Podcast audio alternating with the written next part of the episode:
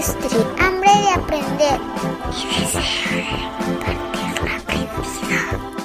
platicamos con José Reséndiz. Su historia nos muestra cómo el ser aguerrido y tener una visión clara es indispensable para llegar a cumplir nuestros objetivos. Gracias por el tiempo, José. Y ahí te vas. Esta es la primera pregunta. Si vas por la calle de muy buen humor y con tiempo de sobra y se te acerca un niño así muy curioso, de unos 6, 7 años, y te pregunta de qué trabajas, ¿qué le contestas? Ya he tenido esa experiencia. Me pidió un niño una moneda y cuando le di la moneda, oiga señor, ¿y usted qué es? Fue algo tan tierno que le dije, hijo, yo voy en busca de otra moneda, porque precisamente me dirigía al trabajo haciendo dibujos para que me entendiera. Fue algo muy sencillo, muy, muy simple, ¿no? Le digo, hago dibujos. Dice, ¿de qué dibujos? Digo, ¿ves esa casa que está ahí o ves ese poste? Le digo, todas esas cosas las puedo hacer. Se quedó así, ¿no? Fue el lapso de un semáforo. A mí me gustó, fíjate qué experiencia por la atención que me puso el niño. El niño no se quitó de la puerta del coche, puso el semáforo y nada más nos despedimos, ¿no? Pero fue algo muy, muy sencillo y muy básico, pero me, me dejó una sensación de agrado con el niño, ¿no? Y si ese mismo niño te hubiera preguntado, ¿y a qué te hubiera gustado dedicarte? ¿La respuesta sería la misma o tendría alguna variación? Casi sería la misma. Te voy a decir porque yo llegué a lo que es el diseño mecánico por el destino,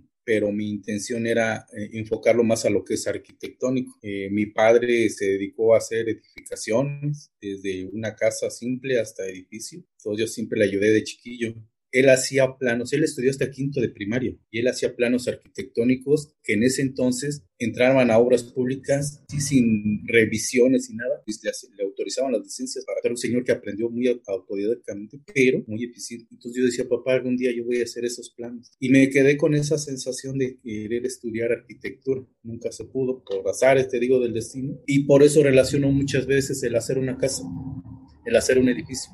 Aunque lo mío, mi fortaleza más es en lo mecánico. Y si hubiese contestado algo de similar, la arquitectura me llama mucho la atención, mucho. Lo he aprendido últimamente por las cuestiones de que luego me solicitan algunos diseños de arquitectónico y lo he tenido que aprender, pero mi fortaleza no está basada ahorita en, en, arquitectura, pero sí lo había relacionado mucho con edificaciones. Y si te preguntara otra vez el niño, que es muy curioso por lo que vamos viendo, ¿qué has aprendido en todo este tiempo que te has dedicado a eso? ¿Qué le contestarías? Aprendido como tal. Es que son, son varias experiencias. La primera es, es ser aguerrido por algo que te guste, te apasiona. Y yo aprendí lo que es el diseño, por ejemplo, a través de una experiencia muy, muy coloquial. Yo terminé de estudiar lo que es el diseño y yo mi primer trabajo a donde entré fue a Chrysler, pero no como trabajador, sino como contratista. Ahí me llevaban porque yo hacía los planos y me llevaron para entregarlos y me llamó mucho la atención el hecho de ver computadoras ahí en Chrysler enormes, monitores grandes, mouse diferentes, nada que ver con los cuando salí le dije al ingeniero, oiga, ¿y es qué es? No, yo no había visto este mundo, pero yo no tenía mucha experiencia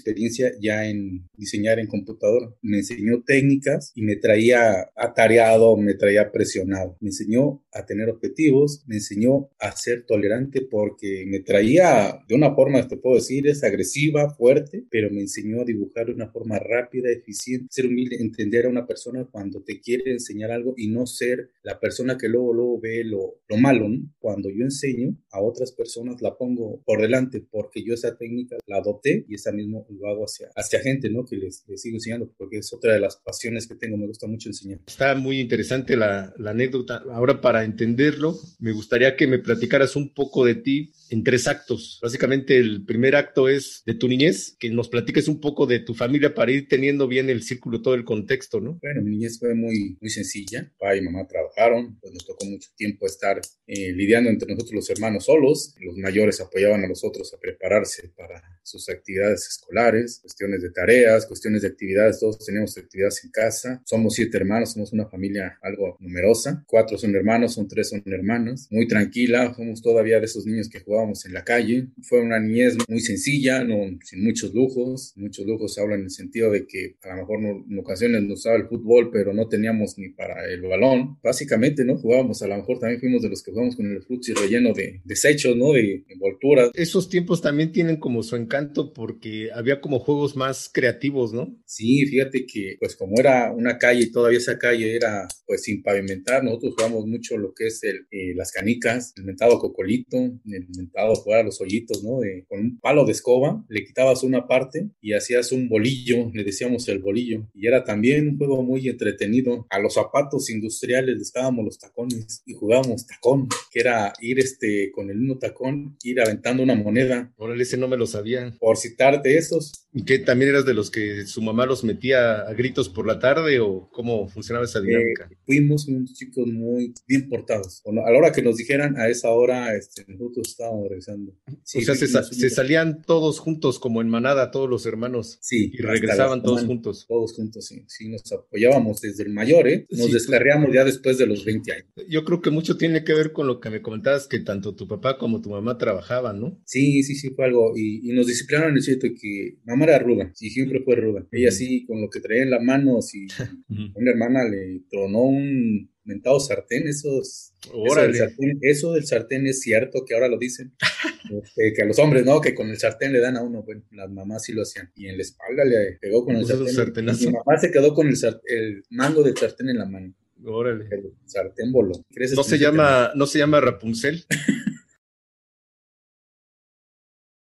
¿Tienes como alguna anécdota de esa temporada con tus hermanos así que tengas muy presente? Eh, ahí donde vivimos inicialmente estaba compartido con un tío y este era, era muy rudo, de tal modo que llegó un momento en que a mi padre, pues ya tenía que buscarle, entonces mi papá compró un terreno y ese terreno pues, estábamos chiquillos, íbamos a desenyerbarlo y una vez fuimos, pero nada más los hermanos y mi papá iba a llegar más tarde. Y ese día se vendían cohetes, era como una temporada así de que se vendían cohetes. Y prendimos un cohete pero era temporada seca, hicimos una quemazón pastizal de, de, nuestro terreno, de como cinco o seis terrenos más que había ahí, pues córrele de regreso a la casa, ¿no? Y pues nadie diga nada, nada de esto. Obviamente no supimos qué más pasó, si nada más se quemó una zona, un área, ¿no? No, fue una anécdota que la contamos y te acuerdas que tú corriendo y te acuerdas que tú para allá y que con tu ropa y que intentando apagarlo con una ropa, imagínate, ¿no?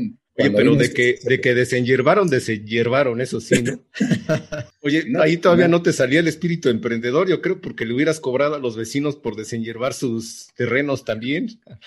no, como era una colonia que se empezaba a formar, ni conocíamos a los vecinos, no conocíamos, nosotros íbamos a nuestro terreno, no estaba en medio de otros, regrésate y pues nadie va a decir nada, hermano, no, nadie diga nada, nosotros no fuimos. Y mi papá sí dicen que sí llegó, pero llegó muy tarde. Y ya cuando nos dijo, dice, pues ya, ya estás tan desenyervando, mi papá sí comentó de que se había quemado el pasto, pero él lo dijo muy natural, que había sido como para desenyerbar. Nos quedábamos viendo, de chiquillos, pero y con miedo, ¿no? Porque si decías algo, estaba el temor de que a lo mejor te reprendían por haberlo hecho. Y aparte, tu hermano te iba a poner pinto por chivato, ¿no?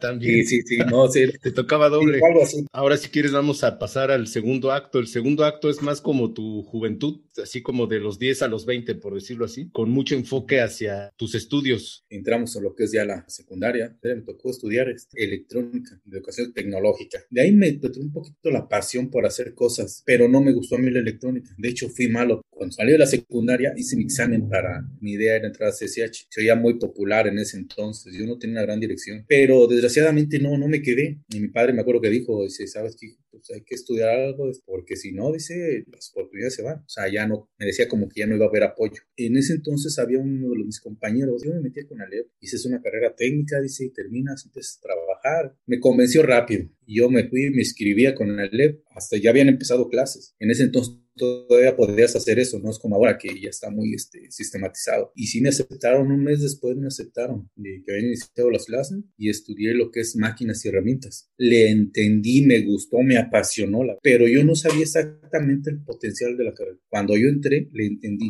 Mi madre conocía a un señor que tenía un taller de tornos, tres tornos, un taller muy bueno, muy bonito, máquinas nuevas. El señor era alemán y de Alemania se trajo sus máquinas. Hizo un taller muy padre y mi madre yo creo que le contó que yo estaba en eso. Me, ya, me llevó un día, me presentó con el señor y dice, ¿puede hacer esto? Sí, y esto también. ¿En serio? Sí. Y me empezó, me dejó la máquina. Estaba conmigo ahí una hora. De repente veía que no había problema, se, se iba, regresaba, ahí estaba, sus, le gustó mi trabajo. Cuando yo iba a terminar ya con él, pues ya eran mis prácticas pues, iba a hacer práctica profesional, el servicio social. De hecho, el servicio social lo hice allí en un mismo taller de, de Y el señor, y yo le dije, sabe que ya no va a poder venir porque tengo que hacer mi servicio social. ¿Qué se puede hacer? Ya platiqué con el profesor este y dice, pues mira, yo no tengo problemas, yo te doy tu carta de presentación, pero nada más que venga a hablar la persona conmigo, dice, o alguien dice que para que sepa que, que vas a estar ahí. Y sí, le dije al señor, con tal de que yo me fuera a trabajar con él. Sí, o sea, trabajé con él. Yo me sentí grande, ¿no? Vinieron por mí y trabajé con él. Él me decía, ¿sabes qué? El profesor uno de la escuela me decía, ¿sabes que usted siga? Y técnicamente no conocía mucho. Aquí en donde estaba en el taller llegó una vez un cliente, su trabajo no se había terminado, pero yo no agarraba ciertas máquinas y la esposa del señor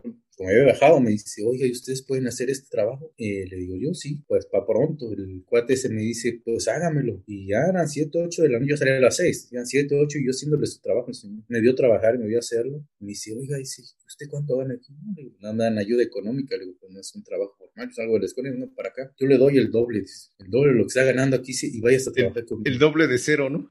casi, casi, ¿no? Dice, vaya. No, pues imagínate, estás chavo, te dicen el doble, pues dinero te llama la atención. Y sí, le di las gracias al Señor. Y ya con este cuate, sí, me, me incrementó el sueldo de hecho, me dio hasta más, porque realmente eran sueldos pequeños y le ayudé, le a trabajar ahí. Este, ahí estuve un tiempo, un tiempo también considerable, pero ya empezaba a crecer yo, ya, pues ya sabes la, la inquietud de ir a una fiesta, hasta de las amigas, quiero. Una pregunta, ¿qué tal con eh, esta persona? Me dices que era alemán, entonces los alemanes tienen, pues la verdad, cierta disciplina o ciertas características. Entonces, no sé si también ahí aprendiste algo, ¿no? Fíjate que el, eh, el señor fue muy...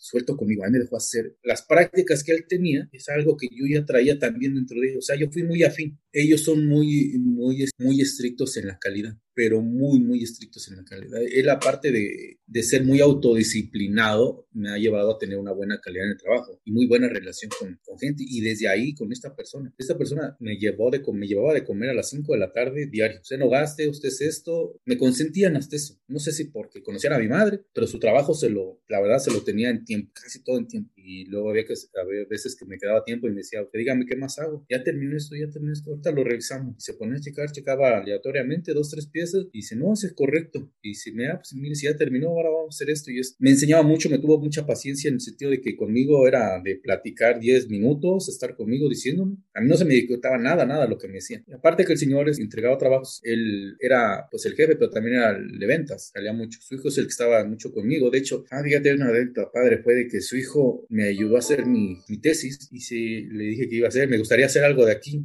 Y él, su hijo era bueno también, él diseñó una prensa. Y me dice, ¿sabes qué? Yo te voy a ceder todo. Dice, tú haz la, sobre la, una prensa este, de sujeciones y sacamos toda la información sobre eso. Y, y, me ayudó, o sea, sacamos fotos, empezamos a desarrollar el proceso y, y de ahí saqué mi, mi tesis de Conalep. Pero ellos sí me, sí me apoyaron mucho. Yo me incorporé ya a nivel ya industria a los 21 años. De hecho, ya es cuando empecé hasta lo que decimos ahorita, a cotizar, ¿no? Ya en el Seguro Social. Nuestro, nuestra formación hasta, por ejemplo, los 20 años fue este, a nivel técnico. Entonces hubo un hermano también el segundo hermano, que él ya trabajaba también en otro lado, y él me apoyaba mucho. Pues te digo, unos estudiamos, otros no, él no le tocó estudiar, les tocó más por el lado de negocio. Pues tuvo oportunidades y él me apoyaba, tú no dejes la escuela, tú no dejes la escuela. ¿Qué número de hermano eres? Pues yo estoy a la mitad, hay tres abajo y tres arriba. En ese tiempo que éramos muchos hermanos, también los hermanos jugaban cierto rol de papás, ¿no? O sea, ya guiaban y mentoreaban y hasta mantenían en cierto momento o apoquilaban para el sustento de los otros, ¿no? O la educación de alguna manera, como este caso que me platicas. Sí, se ha hecho el mayor, mayor, uno de sus roles fuertes, pues, eh, decíamos, ¿no? Y eh, aparte se casó muy jovencillo, entonces nosotros nos partió mucho el alma cuando, cuando hizo eso, ¿no? Porque si era, pues nos traía, aparte de que nos, nos daban nuestros coscorrones en ese entonces por cosas que de repente no le parecían de nosotros, pero en el fondo, pues sí, sí, fue una persona que nos, nos apoyó. Y cuando nos que dijo, no, no dejes de escuela, yo te voy a empezar para los pasajes, dice, ya tú dedícate a lo tuyo. Y ya cuando empezamos a recibir un, un ingreso, pues imagínate. Si quieres, vamos a pasar al tercer y último acto, que básicamente es ya tu adultez,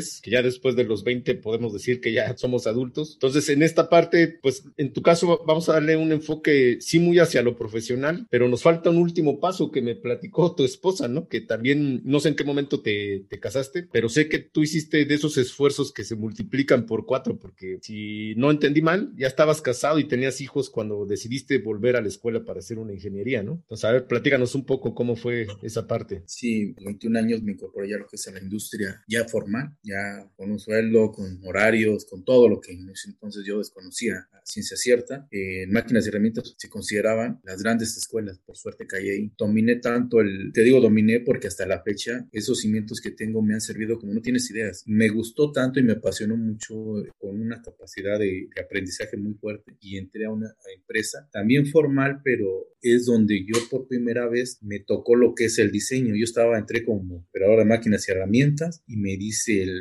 jefe, dice, oiga, usted en Conalep llevó dibujo técnico, ¿sí? ¿Tú sabes dibujar en respirador? Sí, sí, sí. Yo aprendí así y ¿sabe qué? Dice, tú vas al área de diseño, dice, ahorita póngase con tal persona, dice, y le voy a enseñar y apoyen. Ahí empezó, eh, les digo, ya aquí en la familia, mi carrera en lo que es este, el dibujo. Y una chica, era una chica la que lideraba el grupo de dibujantes. De hecho, ahí les decían detallistas, porque había un ingeniero que es el que hacía el layout general y los detallistas empezaban a despiezarlo. ¿no? Empezó mi inquietud, pues siento que no lo hice mal porque la chica ya no me soltó, ya no bajé al taller, ya no más bajaba al taller cuando de repente una emergencia, una, porque era de las personas disponibles, pero ya mi lugar era ya diseño, ya no era como tal este taller. En mi opinión, ese que tú has llevado me parece que es el camino correcto porque ahorita es muy común que aprendas hasta inclusive en la computadora, pero nunca tocaste el piso, como decimos, ¿no? No hay criterio realmente hasta para poner las cotas, ¿no? de una forma ordenada para poder leerlas. O sea, realmente ahí me parece que así como tú lo viviste, obviamente quitándole a lo mejor la parte más complicada de la economía y eso, pero profesionalmente la trayectoria me parece que debería de ser así en general, tener la oportunidad de estar practicando cosas cercanas a lo que va a ser, porque hay muchas cosas hacia donde puede partir, ¿no? El diseño, más especialización, la manufactura, la planeación, todo eso, pero como que necesitas ese cimiento, creo yo, entonces yo no sé, o sea, creo que te has desarrollado fuerte es porque tuviste la oportunidad de pues tener esas bases, ¿no? Claro, Bien, esta empresa pues mira, desgraciadamente le pegó la devaluación de, le trabajaba a la automotriz, a Chrysler te decía, y a Dina, y ya ves que en la devaluación del 95 hubo un desastre en lo que es la automotriz, a esta empresa le pegó y sus proyectos vinieron abajo, cerró. La automotriz fue donde por primera vez entré a una empresa Chrysler, ahí fue donde vi los monitores, vi la forma y yo le pregunté al ingeniero, oye, ¿ellos por qué dibujan aquí? Yo estaba en, venía en respirador, imagínate, nosotros llevábamos nuestros rollotes de papel nylon, ahí estaban todos los dibujos y llevamos todos nuestros rollotes para entregarlos. Eh, las mesas de ensamble, ahora las mesas de ensamble, esas mesas, cuando tú ves que llega la carrocería y van ensamblando poco a poco los robots, esas mesas de ensamble nosotros las diseñamos, las fabricábamos. Cuando salí le dije, pues ahí se quedó, nunca le hice más por el AutoCAD ni nada. Cuando salí de esa empresa, voy a la otra y entonces me quedaba cerca de la ECIME Escaposalco y yo veía los letreros luego en ECIME, ¿no? Que cursos de tal y tal. Y había trabajando gente de CIME en esa empresa. Me los hice mis amigos, todo. Y yo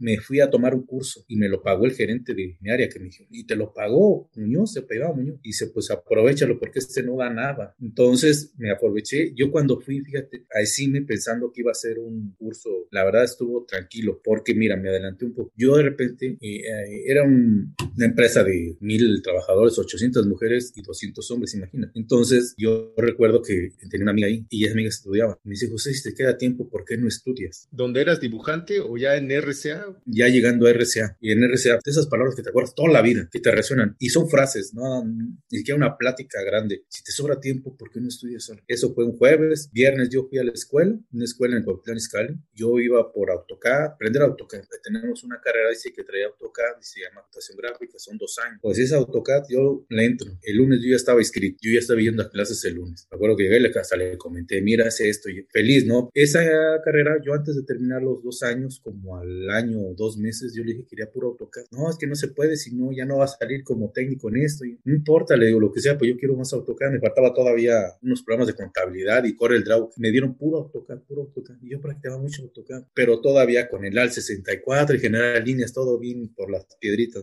Y cuando terminé, luego, luego también me empezaron a dar el de pretender, José, ¿me puedes ayudar? Porque yo ya les comentaba que hacía esto saliendo del De hecho, hasta me dieron un turno, ahí se rolaba turno, me dieron un solo turno para poder yo ir a la escuela. Y ya sabían, y empecé a ayudar y empezaron a ver mis dibujitos por ahí, a sonar en los departamentos y me empecé a volver como famoso. Hasta los mismos compañeros me decían, no, que lo haga José, un layout de esto, que lo haga José, que lo haga José. Y volví a estar en el taller y el diseño, pero ya en la computadora, ya era no en el respirador. A raíz de eso fue que le solicité el curso al gerente. Me lo dio, pero así, tráigame la cotización. Fui y y rápido me autorizó. Y cuando llego a CIME, me decía el de CIME, oiga, dice, pero usted viene nada más por el papelito, usted ya sabe. Vi me le dije, voy a aprender mucho más, sección de ingeniería, son Dice, mira, vamos a hacer algo. Usted ya no va a estar con el grupo, va a estar conmigo. Yo le voy a dar ejercicios diferentes, le voy a dar comandos diferentes y más avanzados, para que no pierda el curso y no venga nada a ver algo que usted ya sabe. Me llevé también a todo dar con el profesor que me enseñó, me dio hasta su número, todo para que yo quisiera algo extra. Mira, me empezó a apasionar tanto el diseño que un conocido me dice, ¿sabes qué? En esta empresa este, requieren alguien. Te voy a mandar para allá para que les ayudes. Llegué y no me esperaban como si esperaran al super diseñador o no sé, ¿no? Pásele la computadora. Yo era nuevo. Fíjense, hacía dibujos y todo eso, pero pues con un ritmo y tranquilos, no tan elaborados. Me llaman, me dieron todo el paquete. Tiene que hacer todo esto chingo. A mí me espantó, ¿no? chico que lideraba. Y me empezó a enseñar.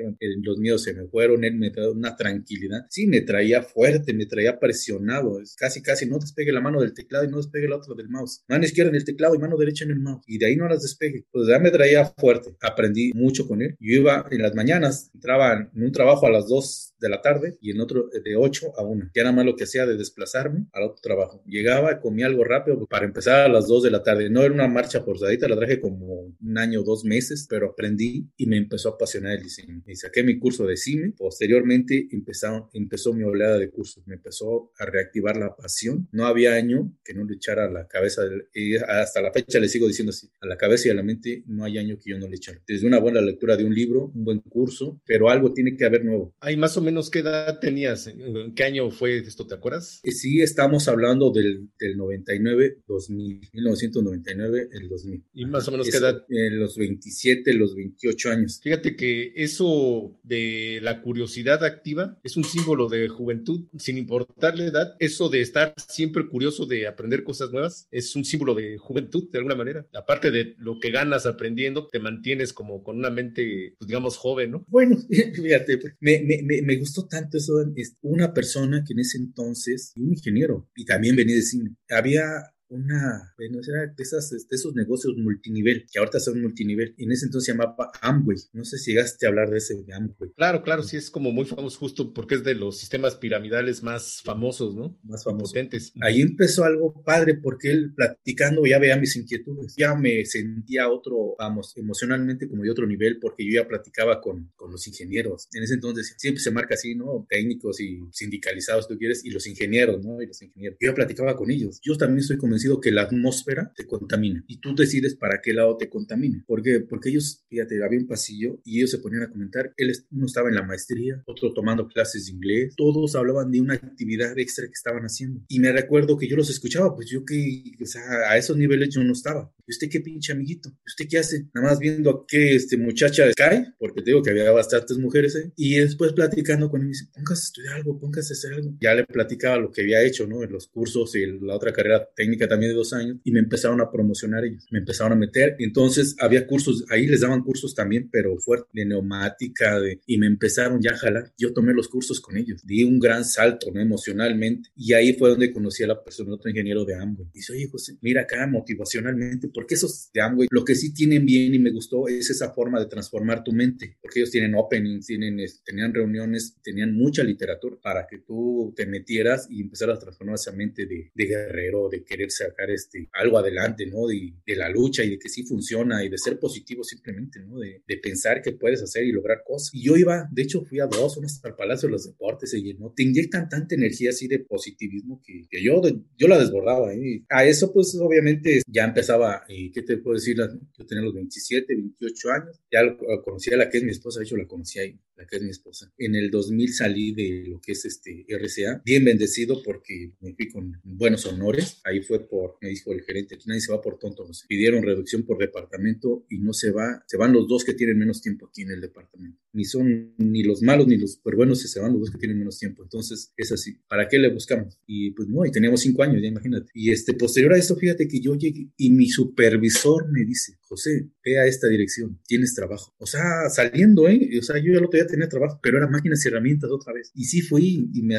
me aceptaron, pero yo fui inquieto y dije, no, empecé a meter este, solicitudes porque en ese entonces las solicitudes se iban a llevar a las empresas. Todavía no era de por internet y lo subes, no, todavía era de llevarlo a la empresa. Y yo me acuerdo que hice mi CV, muy sencillo, por cierto, y lo llevé a una empresa, a una empresa, pero yo fui de dibujante, ya no fui de máquinas, y herramientas. Yo dije, no, ya yo fui de dibujante. Y fui dos, tres días al taller y del dibujante, dije, no me han llamado, no me han llamado. Pues yo voy a llamar y que llamo. Y dice, oiga, pero lo hemos estado buscando, ¿qué es nuestro número celular? Sí, le digo, de hecho lo traigo. Y si lo hemos estado buscando, dice, ¿cuándo puede venir? ¿Puede venir mañana? Pues mañana, al otro día. Me hicieron examen, lo pasé y me quedé en esa empresa a trabajar como dibujante. Fue mi primer trabajo ya en forma como dibujante. Y te hablo de esa empresa que, pues ahí fueron 17 años, tengo casi 18 años. Este es, Howden Buffalo. Mm. Y ahí fue mi, mi, mi, empezar de trayectoria, pero ya a nivel profesional y como dibujante. No, pero yo traía las pilas desbordadas, ¿eh? Empecé a dibujar, me acuerdo que ahí tuve compañeros que me decían, oiga, dice, nos estás quemando, ¿por qué? Eso lo terminamos en tanto tiempo. Tú vienes con la energía, tú no traes maldad. Y aparte que digo, no he sido de esas personas que me encapsulan a eso nada más en ese tiempo, no puedo. Y si ya terminé, pues ¿por qué me estoy haciendo para ¿Qué más sigue, no? Lo que viene. Y siempre he sido así hasta la fecha. Empezó mi trayectoria ahí. Hubo un chico, una anécdota de un chico de los que en mi vida marcaron una, vamos, siempre tienen ese punto que marcan algo en tu vida. Y él fue una de las personas y actualmente es un amigo muy fuerte también. Y este, él como a los dos meses dijo que yo no servía ahí. Se lo dijo al, al gerente, José no sirve para eso. Ah, caramba, yo me quedé así, ¿cómo que no sirvo para eso? ¿no? Me, quedo pensando. Y no me hablaba, de hecho, me decía, y me decía que no me pusiera a trabajar casi con él. Yo dije, ah, pues a todo dar, ¿no? Mira, empezó a verme dibujar, empezó a verme dibujar. Yo no digo que me lo gané, porque él, él lo dice, ¿saben qué? Y él lo dice abiertamente a todos los decir, la única persona que me ha callado la boca es José Roseno. Y si yo sí, al principio dije que él no servía para eso, porque me lo pusieron a ayudarme, que le ayudara a un proyecto. Pues obvio, ¿no? Cuando no, no todos piensan igual que tú. si es algo diferente, pues ya está, ah, pues este no sirve. Y, y, nos dejamos de hablar como un año y lo, y lo contamos como anécdota luego, ¿no? Nos dejamos de hablar como un año, uno le hablaba, uno me hablaba, yo no le hablaba tampoco, pero aprendí.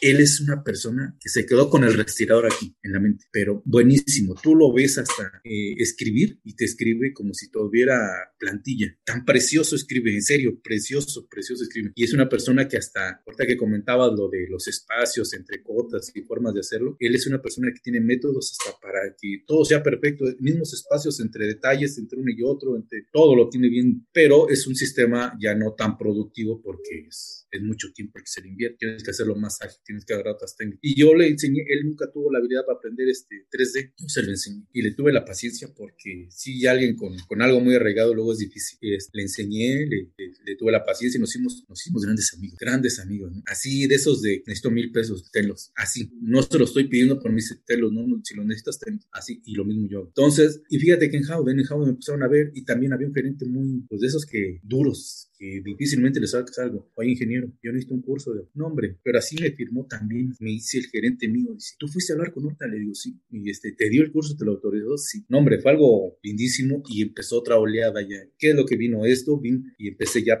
las preparaciones diferentes. Entonces ahora sí, ya meterse a lo que es Excel, lo que es cursos de actuación, lectura de más libros y empezó también la, la siguiente oleada de capacitación y ahí fue fuerte. A los dos años yo estaba trabajando como diseñador ahí mismo y ahí fue lo, lo fuerte, ¿no? Ya como diseñador, pues ya agarras otro nivel, ¿no? Otro tipo de cultura, otro tipo de aprendizajes. El inglés también ya fue masivo, como es una empresa transnacional y su filial es en, en Inglaterra, Estados Unidos, la segunda matriz, pues todo es en inglés, correos, llamadas, todo es en inglés, la información es en inglés. Y ahí ya vino la necesidad. Yo era una persona que me empezaron a, les empecé a dar formas de diferentes, porque me metía, yo ya empezaba a tener otros amigos de, de, o sea, le oye, ¿por qué no estudias esto? ¿Y por qué no es este programa? Y empecé a darles otras ideas de, de hacer y de transformar la forma de dibujar ahí y me lo empezaron a ver bien. Por fortuna tuve un jefe que aceptaba muchas cosas y me empezó a ver bien. No, dice, ahora puede ser que la empresa les dé un curso. Pero ahí ya se vino la, la empezar a, sacar diseños ya modelado todo 3D, modelado todo 3D. Y tuvimos fuerte. Y fue una de las personas que lideró esa parte del modelado 3D. Previo a salir de RCA, pues me casé. Me casé a los 29 años y entramos a Howden. Ahí ya estamos. Después de que empezamos con lo que es el modelado 3D, la capacitación, bueno, muy constante. Viene la gran oportunidad. Yo veía fuerte porque me decían, usted debería ser el supervisor de ingeniería.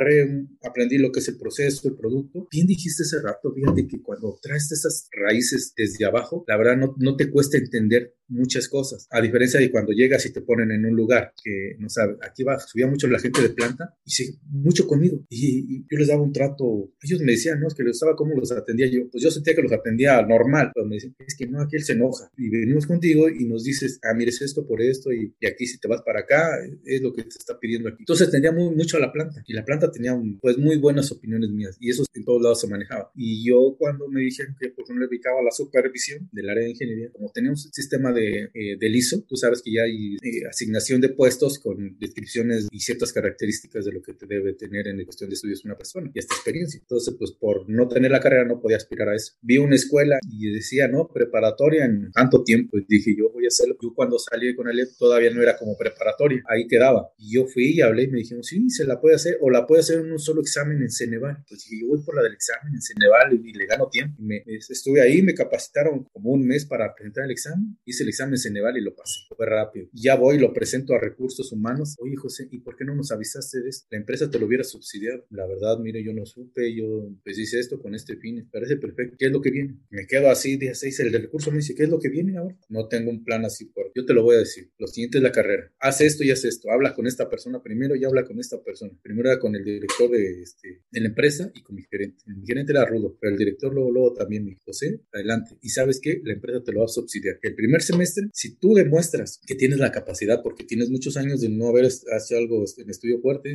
tienes la capacidad, la empresa va a pagar el 50 y tú el 50. Primer semestre. Si tú demuestras que puedes, dice la, la empresa te subsidia el 100%. Órale, ¿y en qué, en qué institución te inscribiste? Lo pasamos en la UAM. Este, la UAM tenía el sistema escolarizado, iba a ser complicado en cuestión de tiempo. Y en ese entonces la UVM también me dijo un compañero, me dice, ve a la UVM. Empezaban las carreras ejecutivas que se adaptan a los horarios, era de 7 a 10. Yo decía, pues salgo a las 5, súper bien. Y, y, este, y sí fui a la, a la pues como son, ya sabes, son particulares, ellos van sobre el negocio. Entonces fui, pedí datos, al otro día me estuvieron hablando, traje datos aquí a la empresa y me dijeron, sí, me dieron para inscripción, me dieron para todo. Y opté por este, la UVM, por el sistema, me favorecía por las condiciones. Era pesadito porque entrábamos muy temprano acá a trabajar y saliendo de ahí, pues la escuela, ¿no? Los tres años fueron pesados, que es ahí donde comentaba mi esposa, ¿no? Fue el apoyo fuerte aquí de la familia y regresaba a hacer tareas, porque, bueno, no sé si es ahorita es gran virtud o gran defecto, pero he sido de esos ñoños que no dejó ninguna tarea por hacer. Pero te pagó premio, ¿no? Por ahí me dijeron hacer eso. Sí, sí, pues tuvimos ahí reconocimientos todo,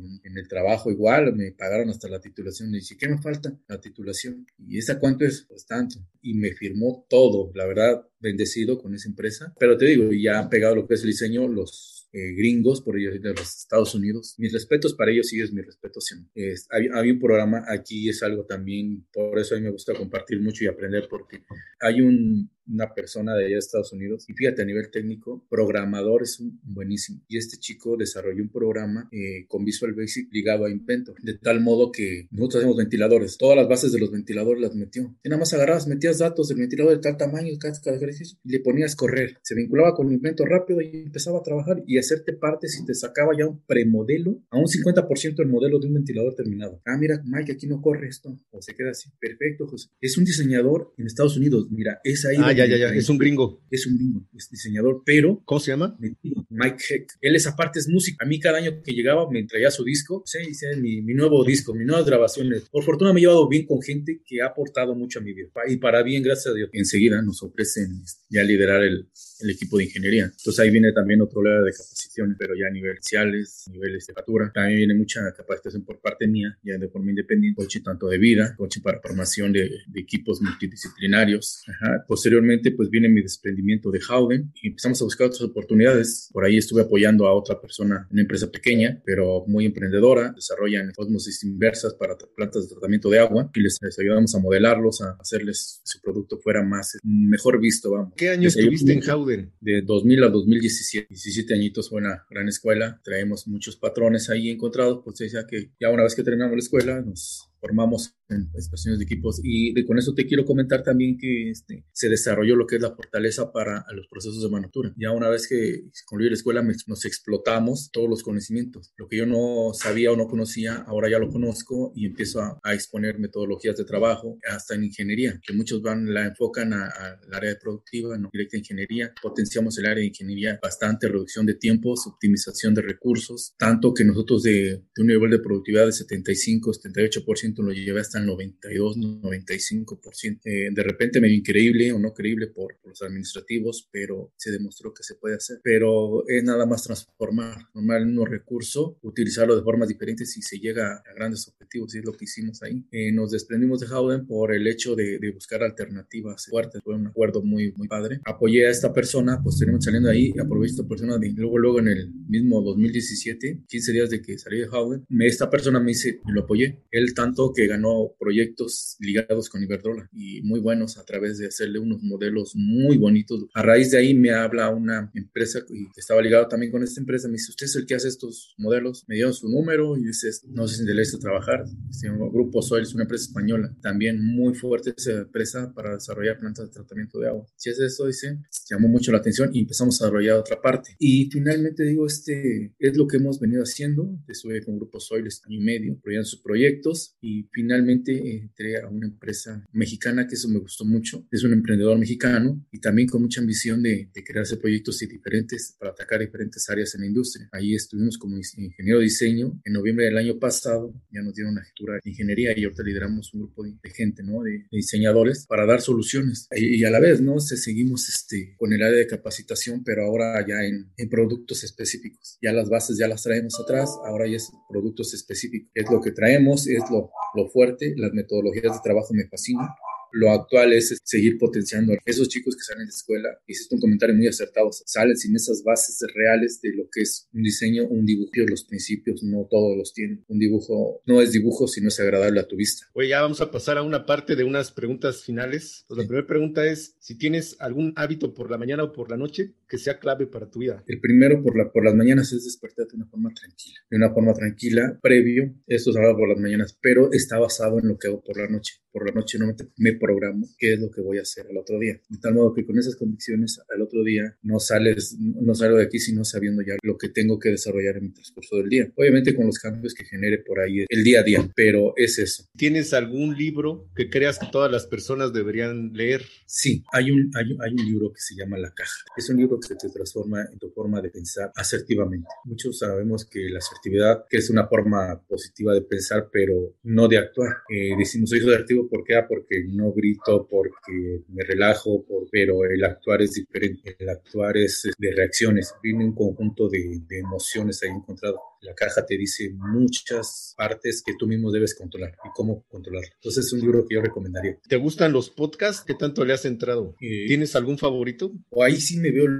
medio elitista, porque yo me enfoco mucho a podcasts de tecnología. Me fascina mucho la superación personal. Hay unos podcasts que he oído de, de personas que, que enfocan mucho cómo transformar, cómo transformar tu vida, pero para hacer algo diferente. ¿Cuál es la característica que más te molesta en una persona? ¿Algún rasgo que veas en alguien y digas, como que no me voy a llevar bien con este amigo o amiga? El egocentrismo, el egocentrismo y cuando alguien me llega y luego, luego empieza a hablar de sus logros, sus metas. Y si te digo exitoso o exitosa, ¿qué persona te viene a la mente? Michelle Obama. Y es una persona estable y para mí es una persona exitosa porque con esa estabilidad las cosas hacia adelante las digieres o las llevas a cabo de una forma bien. Finalmente, ¿qué recomendación le darías a alguien que quiere escalar en el trabajo, que quiere tener un mejor puesto, ser el big boss? Tener una convicción una convicción de qué es lo que quiere hacer. Porque hay personas que, que ambicionan cosas, pero una cosa es ambicionar y otra cosa es querer hacer realmente algo. Cuando te apasiona algo, es cuando por naturaleza te van a salir las cuestiones. Si tú quieres llegar a una factura, prepárate para ella. yo cuando llegó a mi primera jefatura, yo no estaba preparado para ella. Conocimiento tenía, pero yo no tenía las habilidades de esa factura. Aprende todo lo que hace una persona que ya esté en ese lugar, aprende cómo se mueve, cómo se desarrolla, qué tiene en mente, cómo actúa. Y si te convences de actuar, hay líderes que, que se siguen y esos líderes hay que